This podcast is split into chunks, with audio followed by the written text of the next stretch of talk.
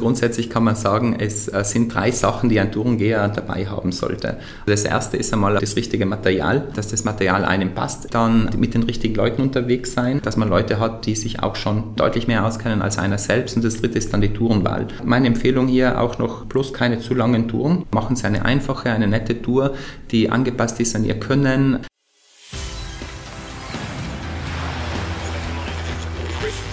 Gut zu wissen der Erklärpodcast der Tiroler Tageszeitung. Hallo und herzlich willkommen zu einer weiteren Folge unseres Gut zu wissen Podcasts. Ich bin Renate Bergtold und spreche heute mit dem Präsidenten des Kuratoriums für alpine Sicherheit, Peter Pahl, über den Wintersport, vor allem das Tourengehen am Berg. Worauf muss man achten, wenn man sich im alpinen Gelände bewegt, was bringt der schneearme Winter für Gefahren mit sich?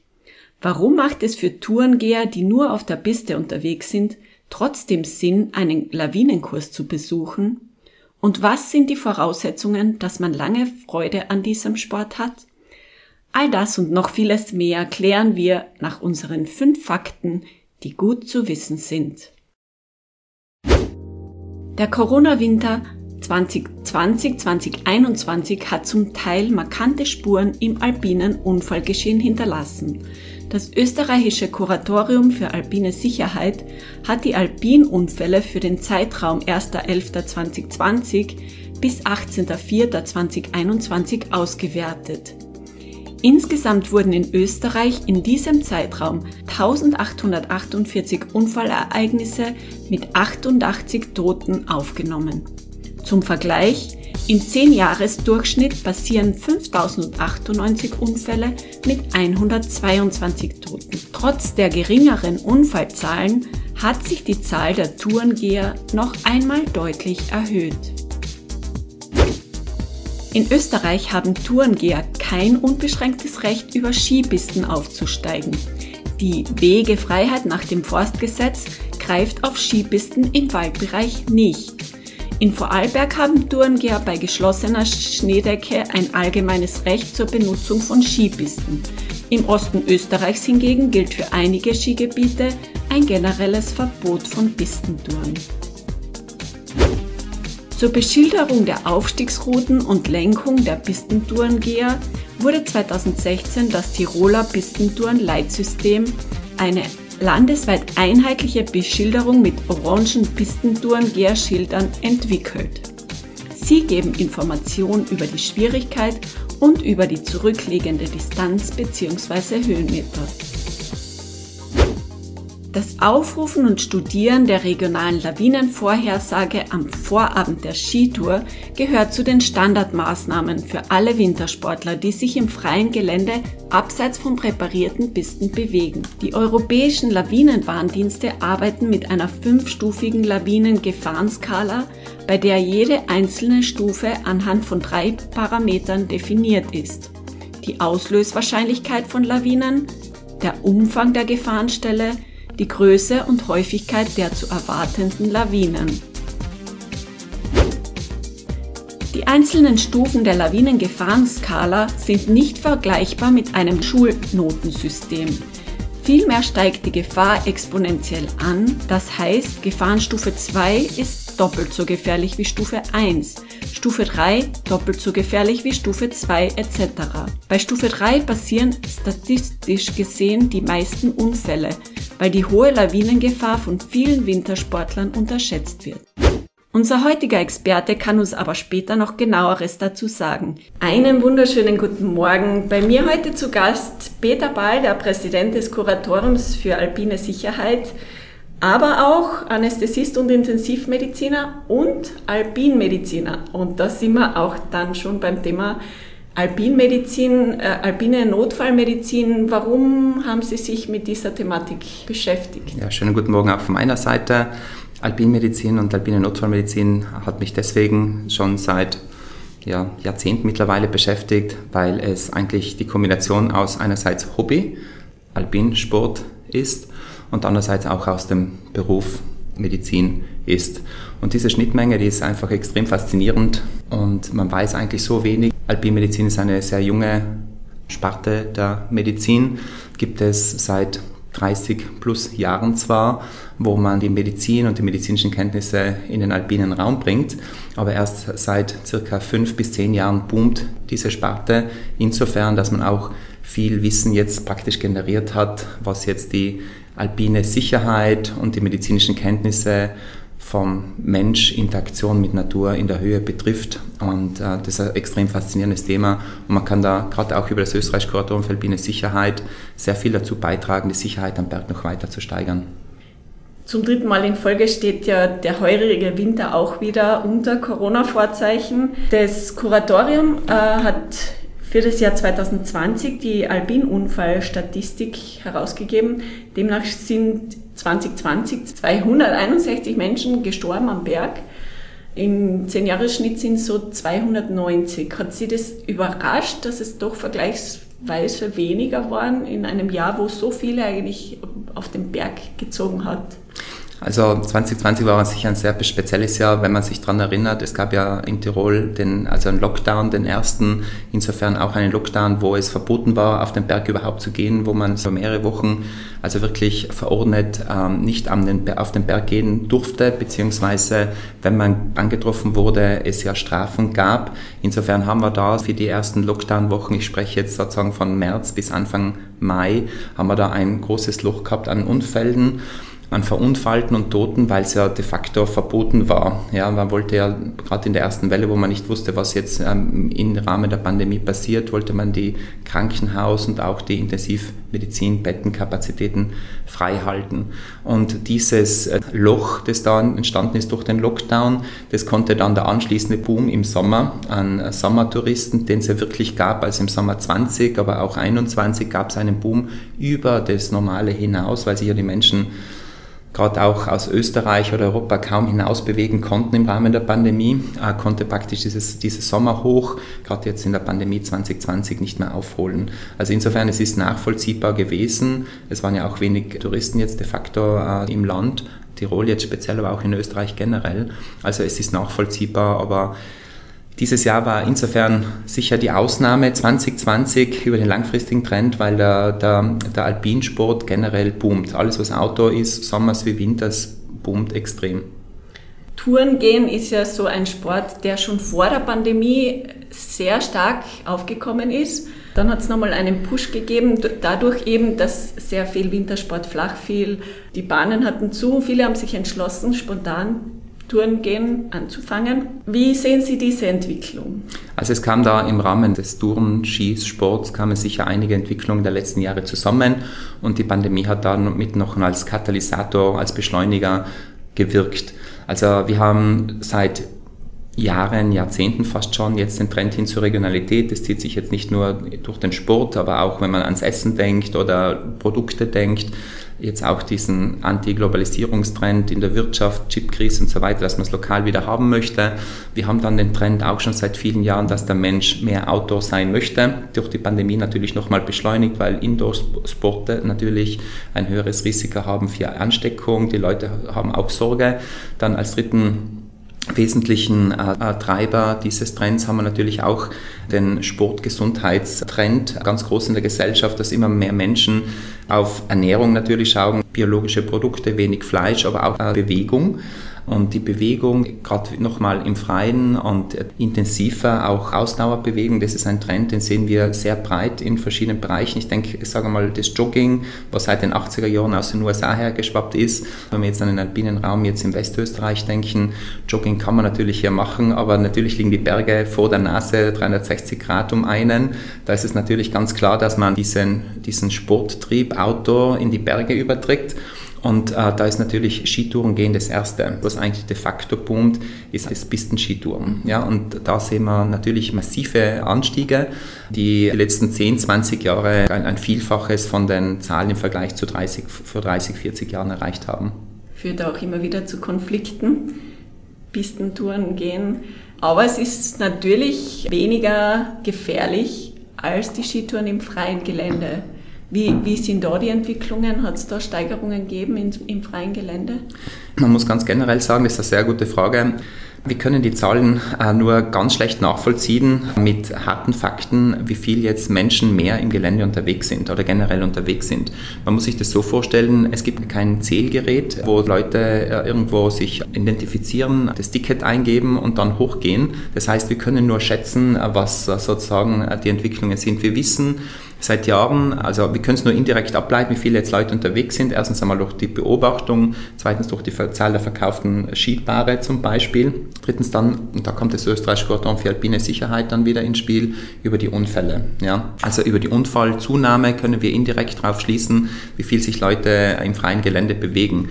Wir können nur sagen, und das ist eigentlich der härteste Parameter, es sind viel, viel mehr Leute unterwegs. Wenn man jetzt gerade im Skitouren-Pistenbereich sich das anschaut, dann wird sicher sich eine Zunahme Zunahme von fünf- oder zehnfachen gegeben haben in den letzten 10, 20 Jahren.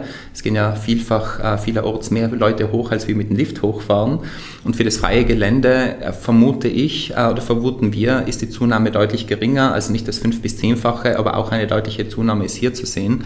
Man weiß ja, seit Jahren nehmen die, nimmt praktisch die Zahl der Pistenkilometer, die gefahren werden pro Skiticket, nehmen ab. Auch die Skiliftfahrten pro Skiticket nehmen ab. Als Alpinsport, klassisch Alpinskifahren, Skifahren äh, ist sicher am Rückgehen. Wir entwickeln uns eigentlich von einem klassischen Skigebiet hin zu einem Wintersportgebiet. Der Boom ist da, aber genaue Zahlen, wie gesagt, abgesehen von den Unfallzahlen, kennen wir leider nicht. Und auch wenn man jetzt die verkauften Skipaare hernimmt, wobei die Zahlen ja auch unter Verschluss sind in der Regel von den Firmen. Ja, also wenn Sie jetzt zum Beispiel jetzt was kaufen wollen, diesen letzten, vorletzten Winter, das Material ist dann ausverkauft, dann, dann weiß man auch nicht, nicht von den Paaren der verkauften Ski, wie viele Leute eigentlich mit dem im Einsatz sind. Schaut man sich das an, was war vor 10, 20 Jahren los und noch mehr, dann weiß man, dass viel, viel mehr Leute unterwegs sind. Also statt ein paar Zehn sind jetzt Hunderte unterwegs auf den klassischen Pisten sowieso, aber auch auf den klassischen Skitouren im freien Gelände. Müssen die Betreiber auf diese Entwicklung reagieren aus Ihrer Sicht? Also es, grundsätzlich ist es so, es wurde bereits reagiert insofern, dass das österreichische Korridor für alpine Sicherheit schon vor mehreren Jahren mit den großen Playern im Pistenbereich, äh, sprich alpine Vereine, Skiliftbetreiber, ÖSV, sich zusammengesetzt hat und dann Skipistentourenregeln entwickelt hat. Viele Zuhörer kennen ja die Schilder, die entlang der Pisten aufgestellt sind, wenn man vom Tal her aufsteigt, wo man sich bewegen sollte.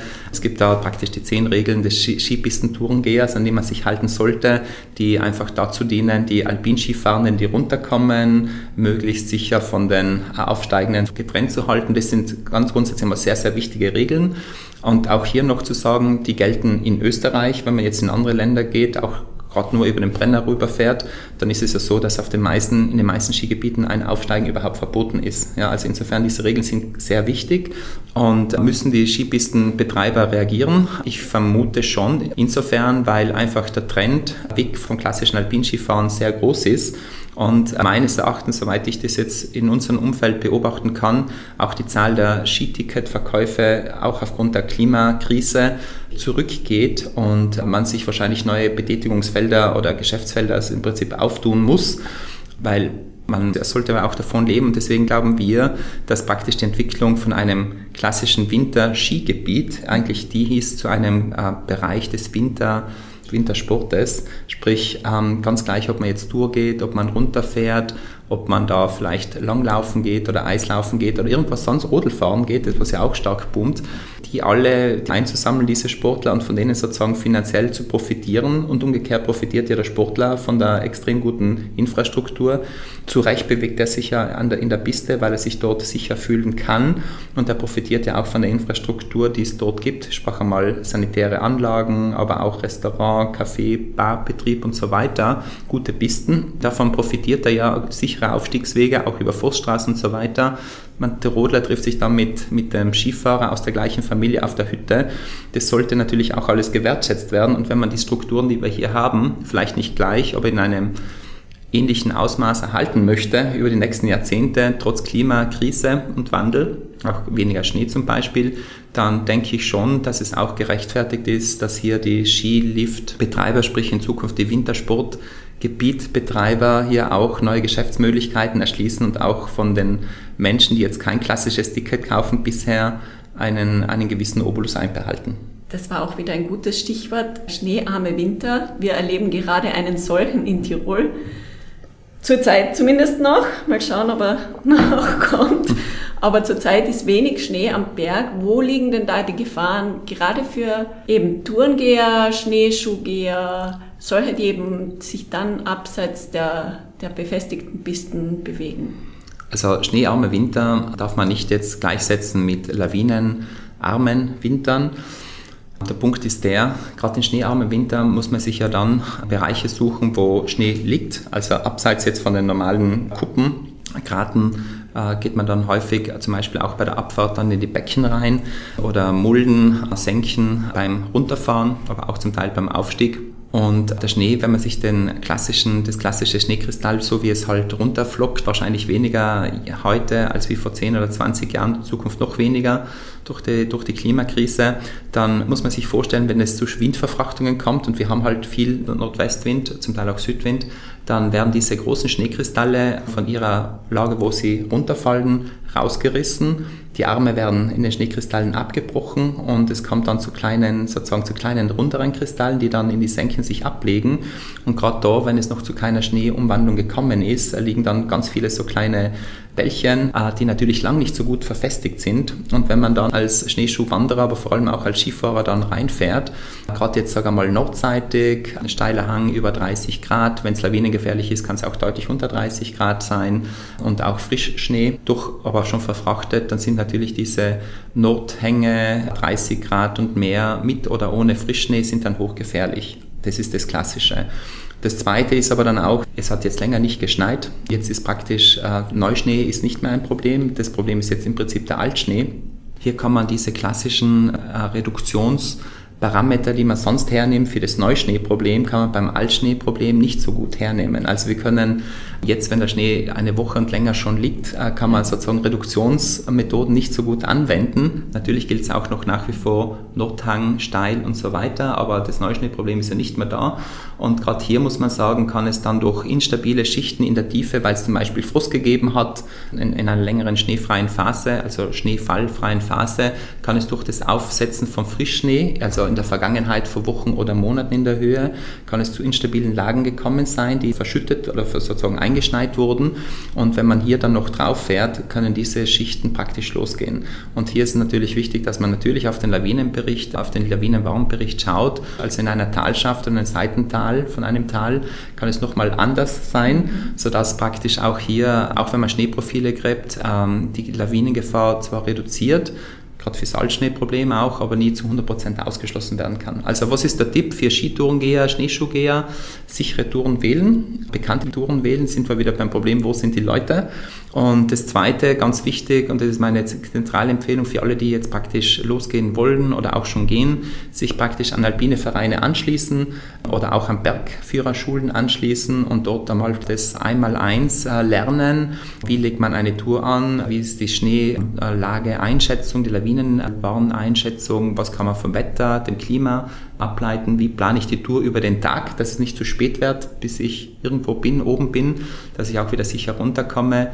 Natürlich auch Gehtechnik, Materialtechnik, die ganzen Sachen, wie gesagt, kann man von Profis am besten lernen. Das ist mein Tipp für die Zuhörer.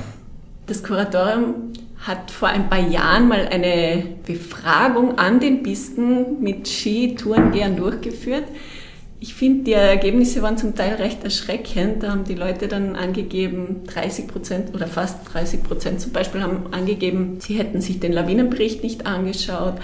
Leute haben zwar angegeben, sie haben ein lawinenverschütteten Suchgerät dabei, haben dieses aber beim Aufsteigen gar nicht eingeschaltet. Leute waren nicht mit Helmen ausgestattet. Wenn Sie diese Befragung heute nochmal durchführen würden, glauben Sie, wären die Ergebnisse ähnlich? Man sollte ja nicht schwarz malen, aber ähm, ich vermute, dass die Ergebnisse ähnlich wären. Wieso? Weil natürlich immer neue Player auch dazukommen, sprich neue äh, Sportler draußen dazukommen, die das Ganze mal ausprobieren, häufig dann auch auf eigene Faust, beziehungsweise natürlich auch im eigenen Umkreis von den Menschen, die halt da tätig sind, abschauen und äh, lernen und ausprobieren, dann ist es natürlich auch eine Kostenfrage. Es ist aber auch ganz viel eine Trainingsfrage. Und äh, wir haben da sicher viele Punkte, die grundsätzlich gut sind. Also wir haben ja jetzt mittlerweile auch Unterricht, zum Beispiel für Freeride oder also Off-Pist-Skifahren, die ja schon in den Schulen stattfinden, wo die Awareness schon unter den Schülern, Studenten, Oberstufe von Bergführern, aber auch äh, Tourenausbildern in die Schulen gebracht wird. Gerade in Tirol laufen da auch Projekte. Aber natürlich, dadurch, dass so viele neue User in den alpinen Raum gedrängt haben oder drängen die letzten Jahre, vermutlich wird es ähnlich sein. Ich sage, es ist auch eine Kostenfrage. Kaufen wir jetzt ein LVS-Gerät äh, für 300, 400 Euro, habe ich jetzt ein, ein Lawinen-Airbag nochmal für 400 bis 600 Euro dabei.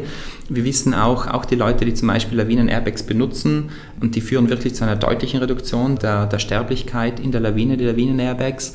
Die werden bis zu, oder bis zu 50 Prozent werden die nicht ausgelöst oder sind die nicht ausgelöst worden bei der Lawinenverschüttung, weil es eben zu Fehleinsatz praktisch kam, also zu Fehlbenutzung kam ob jetzt die Patrone nicht gefüllt war, richtig, also die Gaspatrone, dass praktisch der Airbag nicht aufgegangen ist, ob die Patrone nicht eingelegt war, nicht richtig eingelegt war, ob der Hebel nicht gezogen wurde, nicht auslösbar war oder überhaupt nicht gezogen wurde, weil man nicht dran gedacht hat. Also Sie sehen, es gibt da ganz viele Möglichkeiten. Ich vermute, es ist ähnlich, aber etwas möchte ich schon sagen, das ist schon ganz äh, wichtig, also keine Schwarzmalerei sollte man haben. Wir können grundsätzlich sagen, und das ist, glaube ich, der ganz wichtige Punkt für alle generell, es gibt insgesamt pro Jahr irgendwo zwischen Österreich österreichweit zwischen 25 und 40 Lawinentote. Und wir haben aber gesagt, es ist eine Zunahme gekommen von fünf bis zehnfachen der Tourengeher. Und trotzdem ist aber die Zahl der Lawinentoten konstant geblieben. Obwohl sich die Zahl der Benutzer und der Sportler draußen um das fünf bis zehnfache vermehrt hat, ist die Zahl der Lawinentoten konstant geblieben. Und wenn man sich das nochmal genauer anschaut, so im 10 Jahres Zeitraum, wie viel gab es Lawinentote? Da muss man sagen, vor 30 bis 40 Jahren gab es eher Richtung 40 Lawinentote pro Jahr und jetzt in den letzten 10 Jahren sind wir eher bei 25. Ja. Der Trend der Lawinentoten äh, sinkt tendenziell, also um 50 bis 80 Prozent ist die Zahl der Lawinentoten im 10-Jahres-Schnitt gesunken und gleichzeitig hat sich aber die Zahl jener, die nicht nur aufsteigen, sondern auch die Off-Pist fahren, also auch die Zahl der, der Lift-Benutzer hat sich natürlich 40 Jahre verändert und die Off-Pist fahren hat sich eigentlich ums 5 bis 10-fache erhöht. Also in der Summe muss man sagen, die Prävention nutzt schon. Auch auf der Piste gibt es genug Gefahren für Tourengeher. Was würden Sie denn empfehlen, ist ein absolutes Must-Have an Ausrüstung? Also grundsätzlich kann man sagen, es äh, sind drei Sachen, die ein Tourengeher dabei haben sollte. Also das erste ist einmal auf jeden Fall das richtige Material, dass das Material einem passt. Es ist schon okay, wenn man sozusagen das erste Mal eine Tour geht mit geliehenem Material, damit man überhaupt einmal weiß, passt es oder passt es nicht. Dann mit den richtigen Leuten unterwegs sein, dass man Leute hat, die sich auch schon mehr auskennen, deutlich mehr auskennen als einer selbst. Und das dritte ist dann die Tourenwahl. Bleiben wir mal beim ersten, also welches Material. Grundsätzlich, der Schuh soll sitzen. Meine Empfehlung hier auch noch bloß keine zu langen Touren. Machen Sie eine einfache, eine nette Tour, die angepasst ist an Ihr Können, äh, technisch sowie auch Ausdauer, mit einem guten Schuh, einen guten, guter Socken, wenn das Material geliehen ist der Schuh kann, also der Ski kann schwer sein, der Schuh kann schwer sein. Dann ist natürlich die Bekleidung. Bekleidung ist ganz wichtig, dass Sie halt auch hier wieder angepasst an die Tour halt schauen. Bloß nicht zu viel, aber auch nicht zu wenig anziehen. Machen es gescheiter am Anfang kleinere Touren, äh, dass Sie überhaupt einmal das Gefühl kriegen für das Gehen für das Material sitzt alles, drückt es wohl nirgends, keine großen Blasen, weil wenn Sie Blasen haben, dann ist es im Prinzip für die nächste Woche dann gelaufen. Haben Sie eine zu große Tour geplant, dann machen Sie das nie wieder. Äh, wählen Sie die richtigen Personen aus. Also hier wieder nochmal die Empfehlung, machen Sie das mit Profis, alpinen Vereinen, äh, Bergsteiger, Bergführerschulen, die passen das dann auch nochmal Sie an. Äh, wenn nämlich die falsche Tour gewählt wird, dann kann der Frust so groß sein oder die Blasen so und, und oder die Blasen so groß sein, dass es dann, dass dann die Freude verschwindet und man nie mehr ins freie Gelände geht. Wie bedeutend ist eigentlich die Tourenplanung für den Erfolg oder Misserfolg einer Tour? Also es gibt leider immer wieder Leute, die zwar hochkommen, aber überhaupt keine Ahnung haben, wie sie wieder runterkommen, weil sie nicht Skifahren können zum Beispiel oder einfach zu lange Touren wählen. Ich sage mal eine, eine 4-5-Stunden-Tour fürs erste Mal probieren äh, oder eben zu steil oder, zu, oder eisig. Oder gerade jetzt am Wochenende wieder gesehen, zwei Menschen aufgestiegen vor mir entlang von einer schwarzen Piste. Der eine mit und der andere ohne Ski. Der zweite hatte die Ski vom ersten im Rucksack eingepackt, aber wirklich über wirklich sehr eisiges Gelände, also wie einer schwarzen Piste. Und wie ich dann bei ihnen vorbeigekommen bin, war vorne drin beim ersten, der die Ski abgezogen hatte, ein kleines Baby, aber so klein, dass man es also wirklich fast nicht gesehen hat. Also es war geschätzt drei, irgendwo zwischen drei und sechs Monate alt die mich dann gefragt haben, wie es da oben weitergeht. Ja, und es war eisig, es war steil und äh, sie waren da noch nie. Sie sehen schon von allem, was ich Ihnen erzähle, da war weder das Material noch äh, die Begleitperson noch die Tour gepasst. Und das muss einfach Horror gewesen sein. Und wenn die da mit dem Baby, ich weiß dann nicht, wie es weitergegangen ist, habe ihnen gesagt, oben wird es dann schon flacher. Und sie haben gesagt, ja, sie würden dann wieder mit dem Lift runterfahren, als wir da irgendwie da halt über dieses Gelände abfahren. No, na, absolut sinnvoll. Aber das war sicher also keine gute Planung. Und das ist eigentlich dann nur Horror und hochgefährlich für das Baby. Nicht nur wegen Sturz und Verletzung, sondern auch, weil es schattig war. Es war wirklich kalt. Kommen auch noch, wie gesagt, neben Verletzungen auch noch Kälteschäden potenziell dazu, der Stress der Eltern.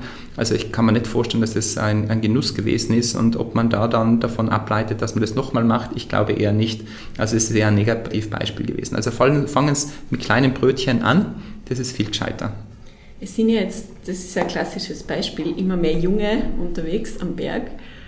Ist deren Risikobewusstsein einfach anders oder wie erklären sich solche Beispiele? Das, also, dass man auf die Idee kommt, mit so einem kleinen Baby überhaupt in die Höhen raufzugehen. Man sieht aber immer wieder solche Sachen. Dann kommen sie einem auf der Rodelpiste in der Abfahrt entgegen. Also, ist da ein anderes Risikobewusstsein vorhanden oder ist einfach dieses, mir ist alles wurscht oder ja, keine Ahnung?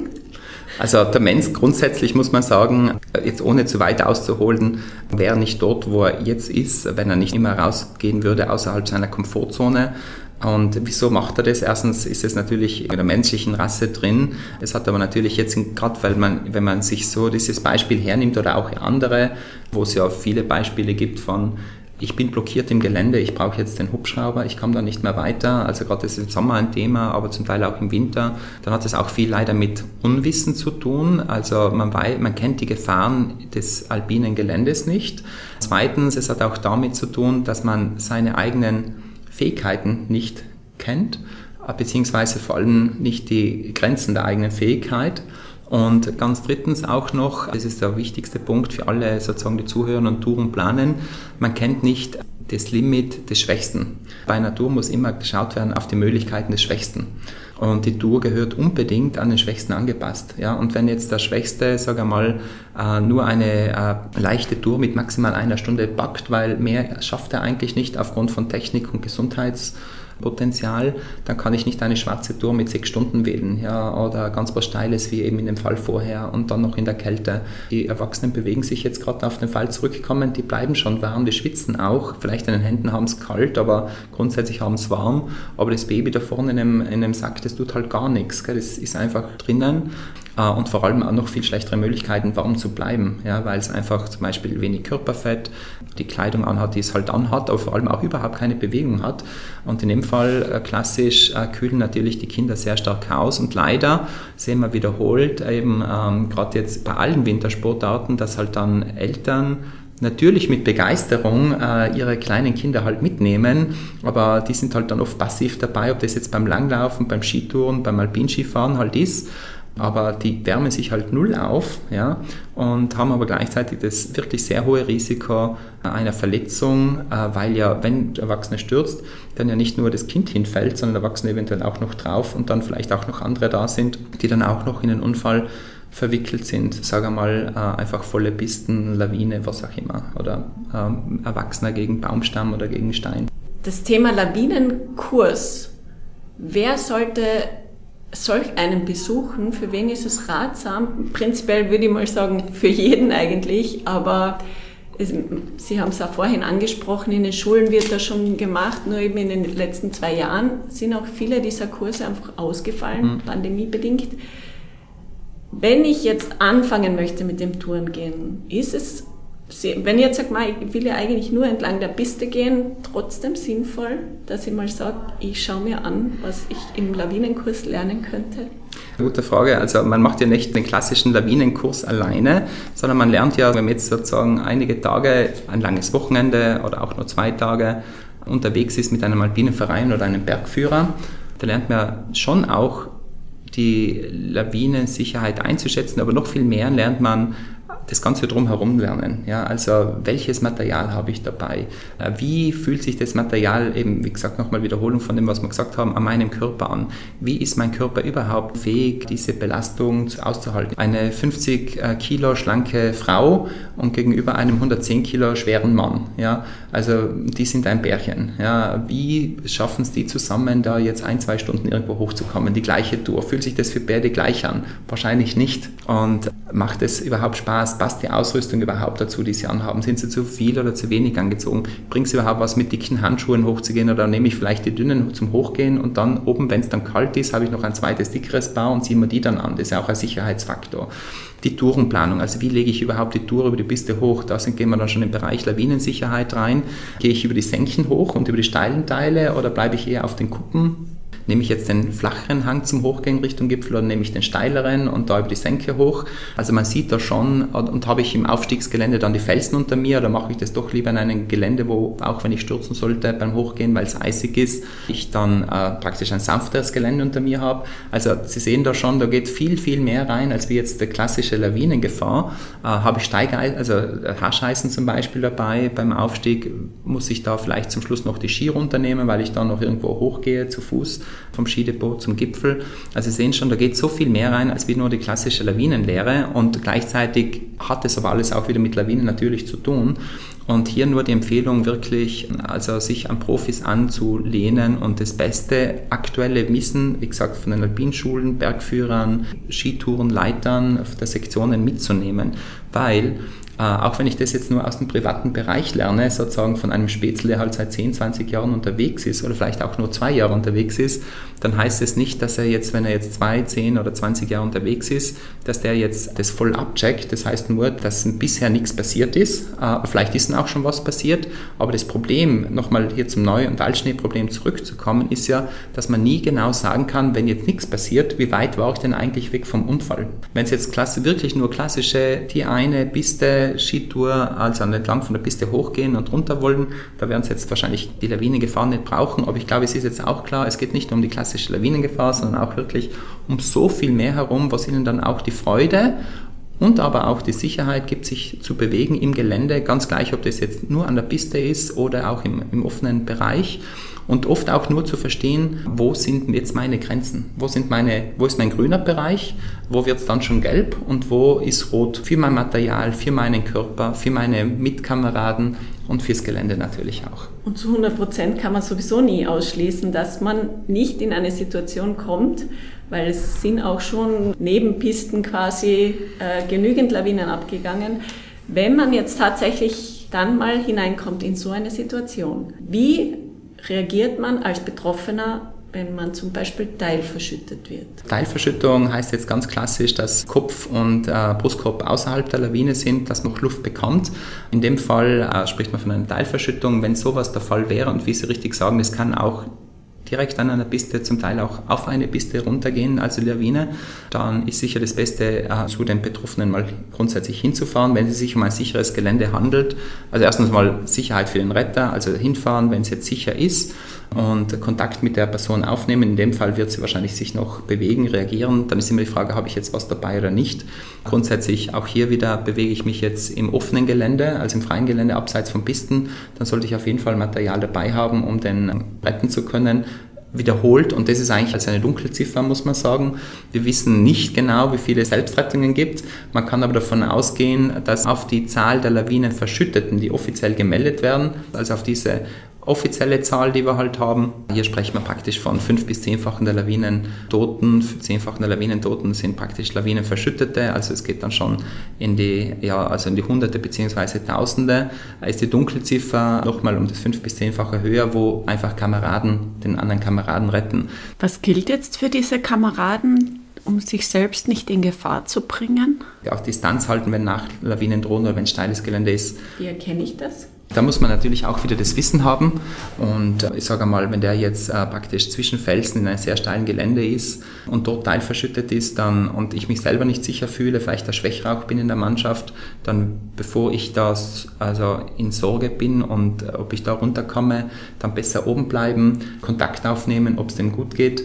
Wenn da die Bestätigung kommt oder auch nicht, nicht selber runtergehen, wenn es gefährlich ist, sondern wirklich Kontakt aufnehmen äh, zu der Leitstelle, insgesamt auch mit Voiceman und dort dann halt bleiben und entsprechend dann die, Rettungsmittel, Hubschrauber, was wer auch immer kommt, dann einweisen und die sollten dann die Rettung äh, durchführen. Wir haben leider auch wiederholt Fälle, wo eben Freunde, Kameraden versuchen zu helfen und äh, Sommers wie Winters und dann selbst zu sich verunfallen und zu Schaden bis hin zum Tod kommen.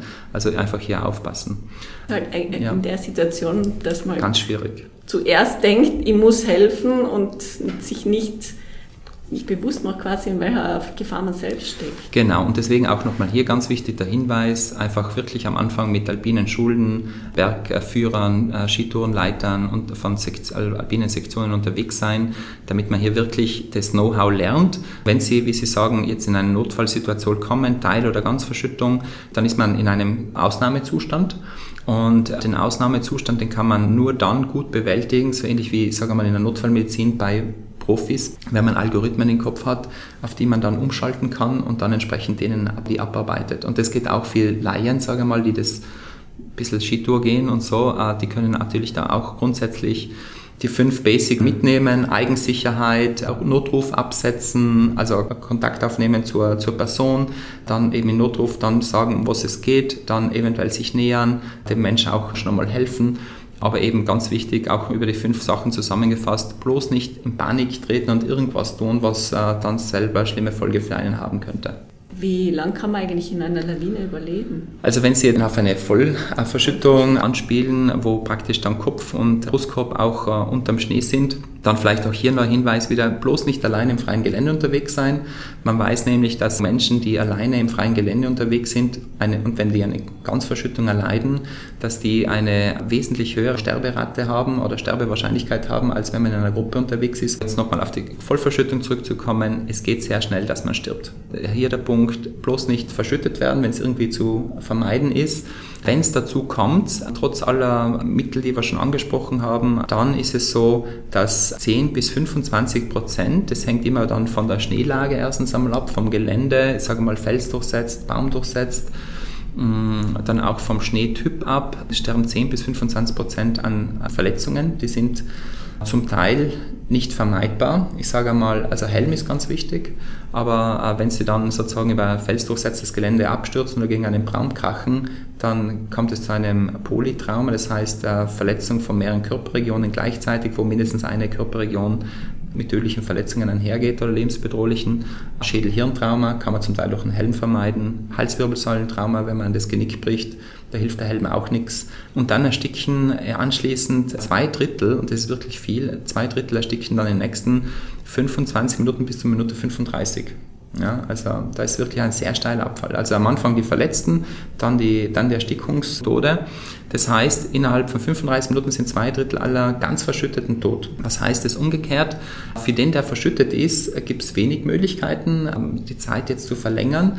Das Beste ist, bloß ruhig zu bleiben, wenig Sauerstoffverbrauch zu zu haben, aber das ist, wie gesagt, das ist relativ theoretisch, weil das kann man nicht so gut steuern und das Wichtigste ist aber dann, was passiert auf der Schneeoberfläche. Ja, und da kommen dann die Kameraden ins Spiel. Und die müssen halt wirklich dann äh, erstens einmal eine Grobortung durchgeführt haben, sprich, wo ist der Verschüttungspunkt, wo hat dann die Lawine den vermutlich runtergespült, wo kann der liegen, vielleicht liegen ja wirklich noch Stöcke, Teile von Ski, Ausrüstung an der Lawinenoberfläche, ich habe den Verschwindepunkt und dann die Flussrichtung. Und von dort weg dann äh, macht man dann die Lawinensuche mit dem LVS, dem Lawinenverschüttungssuchgerät, hat man den gefunden, Sonde und dann halt ausgraben. Das dauert all seine Zeit, also das dauert, wenn er nur ein Meter verschüttet ist, dauert es mindestens 15 Minuten bis 20 Minuten, bis man den sozusagen aus, einer, aus einem Meter Tiefe dann äh, sozusagen geborgen hat. Und Sie können sich dann vorstellen, und auch die Hörer, dann ist man natürlich einen großen Teil dieser 35 Minuten mit Verletzung und Ersticken von zwei Drittel Menschen, die dann tot sind nach 35 Minuten, schon gegangen. Und wenn man da jetzt nicht wirklich eine gute Ausbildung hat, dann verfließt die Zeit für den Verschütteten so schnell. Und wir sprechen jetzt ja gar nicht von einer Mehrfachverschüttung, dass der wahrscheinlich nur mal totgeboren werden kann. Also hier der Hinweis praktisch an die Hörer, ganz wichtig, Lawinenverschüttung zu vermeiden, nicht alleine unterwegs zu sein. Wenn man alleine unterwegs ist, nicht auf die Profirettung hoffen. Die kommen zwar schnell, gerade mit den Hubschraubern, aber selten unter 30 Minuten und dann haben sie auch noch keinen geborgen. Das heißt, wenn wer verschüttet ist, kommt es ganz, ganz kritisch und wichtig auf die Kameraden an, auf die, die dabei sind, dass die wissen, was sie dann tun, dass sie den Verschütteten möglichst schnell rausbekommen, dass der bloß nicht erstickt. Sie haben vorhin gesagt, das Wichtigste wäre zu versuchen, nicht unter die Lawine zu kommen. Wenn man von einer Lawine erfasst wird, geht das überhaupt? Also es hängt davon ab. Abgesehen jetzt davon, dass man seitlich versucht rauszufahren, also sozusagen runterfahren, dann seitlich weg. Es gibt kleinere und größere Lawinen. Erstens, zweitens dann, hier kommt der Lawinen-Airbag ins Spiel. Habe ich einen dabei? Kann ich den auslösen? Also auch hier sollte man einmal eine Testauslösung durchgeführt haben, bevor man ins freie Gelände geht, dass man weiß, was das bedeutet. Nochmal zu sagen, kann man hier sehr viel äh, Gutes bewirken. Wir haben aber auch vorher schon äh, angesprochen, dass nur 50 Prozent überhaupt ausgelöst werden in einer Lawine. Ja, 50 Prozent ist extrem wenig. Ja. Wobei der Lawinen-Airbag grundsätzlich sehr Gutes bewirken kann. Wieso? Wenn die Lawine fließt, dann ist ein ausgelöster Lawinen-Airbag und gerade für alle Hörer, die das vielleicht nicht so ganz kennen, Lawinen-Airbag ist praktisch an einem normalen Rucksack aufblasbare Bereiche. Äh, man sieht dann so ungefähr aus wie ein Schmetterling, wenn das ganze Ding ausgeht. Die gehen dann seitlich raus, wenn man da an einem Hebel zieht, fühlen sich diese aufblasbaren Kunststoffbereiche mit Gas, mit einem Gasgemisch an und die blasen sich dann wirklich innerhalb von 30, 20, 30 Sekunden maximal auf. Zum Teil auch mit einer Nackenstütze, damit eben die, äh, der Genickbruch weniger passieren sollte. Und wenn man dann so ein Ding äh, am Rücken gut festgeschnallt hat, das ist das nächste, es muss gut festgeschnallt sein, am Körper, am Rücken, Becken, an der Schulter fixiert sein, äh, zum Teil auch zwischen den Beinen fixiert sein, dass man da im Fluss, im Lawinenfluss, das nicht runtergerissen bekommt, sonst kann es auch nicht wirken, wenn es dann neben einem vorbeischwimmt. Wenn die Lawine noch fließt, dann ist einfach durch die sehr großen Körper, den man da darstellt, auch gasgefüllt ist so, dass man nach oben getragen wird und oben gehalten wird. Und dadurch wird man weniger tief verschüttet, erstens, und äh, eher nicht ganz verschüttet, also mit Kopf und Brustkorb drunter, sondern nur teilverschüttet oder bleibt oben auf liegen. Ja? Das ist der Vorteil eines, eines, eines Lawinen-Airbags. Und damit kann man eben von einer ganz zu einer Teilverschüttung und von einer tiefen zu einer oberflächlichen Verschüttung kommen. Aber auch hier wieder gibt es viele, gibt's auch Beispiele, kommt eine zweite Lawine noch runter und ich bin teilverschüttet und die legt sich oben drauf, dann bin ich dann auch ganz verschüttet. Gerade wenn ich allein unterwegs bin, tödlich. Oder ich bin in einem Tal unterwegs, die Lawine kommt runter, ich bin im Talboden auf einer, auf einer Straße reingehend in das Tal oder rausfahrend, die Lawine kommt runter, ich ziehe einen Airbag und die, die legt sich wie ein Deckel drauf. Da kann ich, habe ich auch einen, keinen Fluss mehr, weil es ja da ausgelaufen ist, die Lawine, dann bin ich auch tot und ersticke. Also das ist alles, wie kann ich Ganzkörperverschüttung verhindern. Muss ich erst gefunden werden mit, mit anderen Hilfsmitteln, Sondieren, Rekordsystemen und so weiter, dann ist es, also nach mehreren Stunden ist es fast sicher nur mehr der Tod, den man feststellen kann bei diesen Verschütteten. Alles, was jetzt über eine Stunde weggeht, muss man wissen als Hörer, da sprechen wir dann von einer Überlebenswahrscheinlichkeit bei Verschüttung von 10 bis 20 Prozent. Also ein bis zwei von zehn leben da noch im besten Fall. Für den professionellen Einsatz haben wir leider in dieser Überlebenskurve bei Lawine fast dann nur mehr Todesfälle oder Menschen mit schweren Hirnschäden vorgefunden. Ich wollte es gerade ansprechen. Also Überleben ja, aber weil die, die Schäden, die man dann noch so einer langen Zeit davon trägt, sind wahrscheinlich massiv. Genau. Man hört dann auch häufig, dieser Mensch wurde dann noch äh, ganz Lawine verschüttet, wurde dann gefunden auf der Lawine, auch noch erfolgreich wiederbelebt und ins Krankenhaus gebracht. Aber äh, was dann passiert ist im Prinzip, man kann das Herz zwar noch aktivieren mit den Notfallmedikamenten, also man kann das Herz retten, aber das Gehirn nicht mehr. Ja, wenn das Gehirn praktisch erst einmal in einen Herzstillstand gegangen ist, dann tickt die Zeit so dramatisch, dass innerhalb von wenigen Minuten, also bei Herzstillstand durch Sauerstoffmangel, innerhalb von zwei, drei Minuten Gehirnschäden auftreten, die nicht mehr gut zu machen sind. Und man kann dann bei diesen Menschen, die meistens dann eben äh, gerettet werden, zwar draußen, das Herz kommt wieder, kann man dann nach zwei, drei Tagen nur mehr den äh, Hirntod feststellen und äh, den Patienten dann für tot erklären, leider. Umso wichtiger ist die Präventionsarbeit. Daher meine Abschlussfrage, wo liegt denn der Schwerpunkt der Präventionsarbeit in den kommenden Jahren vom, vom Kuratorium für alpine Sicherheit? Wir haben es, äh, ganz eine wichtige Frage, wir haben das ja vorher auch schon angesprochen, es sind so viele neue Menschen jetzt draußen im Gelände unterwegs, Sommers wie Winters. Die Geschäfte sind ausverkauft, man bekommt zum Teil gar nichts mehr. Also wir haben so viele neue Menschen, die wir ansprechen müssen. Sie haben es auch schon gesagt, wir haben es vorher angesprochen, die haben äh, Kurse, wollten es besuchen, aber es gab keine, weil es gibt auch nur jetzt nach wie vor nur reduzierte Kurse. Also wir haben da so einen Aufholbedarf. Äh, wir versuchen das natürlich einerseits über die Schulen zu machen, andererseits, wie gesagt, über die alpinen Vereine. Wir versuchen aber auch jetzt vom Kuratorium, und da haben wir jetzt gerade auch vom äh, Land Tirol ein Leuchtturmprojekt genehmigt bekommen, das DIC-Alps-Projekt, wo wir auch nochmal jetzt äh, dieses Jahr, also 22, starten werden mit einer digitalen Plattform auf Deutsch und dann soll sie auch auf Englisch äh, kommen, wo man dann auch wirklich für Menschen, sowohl Einheimische, aber auch Touristen eben auf Englisch, die lokalen Sicherheitsgegebenheiten nochmal besser darstellen möchten. Das kann man sich dann digital anschauen. Das wird dann auch verknüpft mit äh, allen anderen Anbietern von Tourenportalen, ist aber kein Tourenportal, sondern wirklich ein Sicherheitsportal. Also DIG Alps äh, kann man sich dann wirklich, wenn man da möchte, reinschauen und sieht dann, wie sieht es in diesem Seitental aus, also gefüttert von Experten, nochmal feiner aufgeschlüsselt, als wie jetzt der generelle Tourenbericht oder Sicherheitslage für Tirol, Sommers wie Winters. Damit wollen wir erstens einmal Akzente setzen in der Sicherheit. Natürlich arbeiten wir nach wie vor sehr an der, an der Sicherheit im alpinen Bereich weiter mit unseren Publikationen. Also wir planen einerseits wieder die Alpinmesse, das Alpinforum durchzuführen hier in Innsbruck in der Messe. Das ist immer Anfang November, wie eben vor der Pandemie, mit Tausenden von Besuchern. Äh, auch hier sollten die Leute sensibilisiert werden. Wir haben dann auch zum Beispiel als Österreichskuratorium für alpine Sicherheit weitere Medien, wie zum Beispiel verschiedene Fibeln zum Skitourengehen, Fibeln zum Eisklettern, zum Klettersteig, Erste-Hilfe-Fibeln und so weiter, die können über uns bezogen werden. Da gibt es jetzt auch eine neue Website. Wir haben auch das Magazin sehr zu empfehlen, Analyse Berg. Das erscheint einmal im Winter, einmal im Sommer, wo wir auch nochmal Unfallanalysen betreiben und Hintergrundgeschichten zu gewissen Themen, eben Unterkühlung, Lawine zum Beispiel, jetzt ganz aktuell wird es jetzt im Februar erscheinen, diskutieren. Und daraus kann man natürlich auch lernen. Wie zum Beispiel der Pitt Schubert, der langjährige Leiter vom Deutschen Alpenverein, Sicherheitskreis, äh, gesagt hat, äh, manche Fehler am Berg macht man nur einmal. Und damit man diese Fehler nicht einmal macht und dann eben das Leben zu Ende ist, braucht es eben die Erfahrung von anderen. Und diese Erfahrung wollen wir über das Kuratorium, über Medien eben wie Analyse Berg, damit ihnen die Fehler nicht das eine Male, wo es zu viel ist, dann passieren oder ihren Leben, äh, können sie über diese ganzen Medien so viel lernen und die Kurse wie angesprochen, dass sie sicher und äh, zufrieden über viele Jahre mit, alleine, aber vor allem auch mit ihren Lieben unterwegs sein können. Sehr ausgezeichnet. Für diejenigen, die es interessiert, wir werden die entsprechenden Links in den Show Notes noch verlinken. Herr Pahl, danke vielmals für Ihre Expertise. Danke und einen schönen Winter uns allen mit viel Aufmerksamkeit und viel Freude am Berg für sich selber und äh, eben die Lieben am Berg. Vielen Dank. Das war Gut zu wissen, der Erklärpodcast der Tiroler Tageszeitung.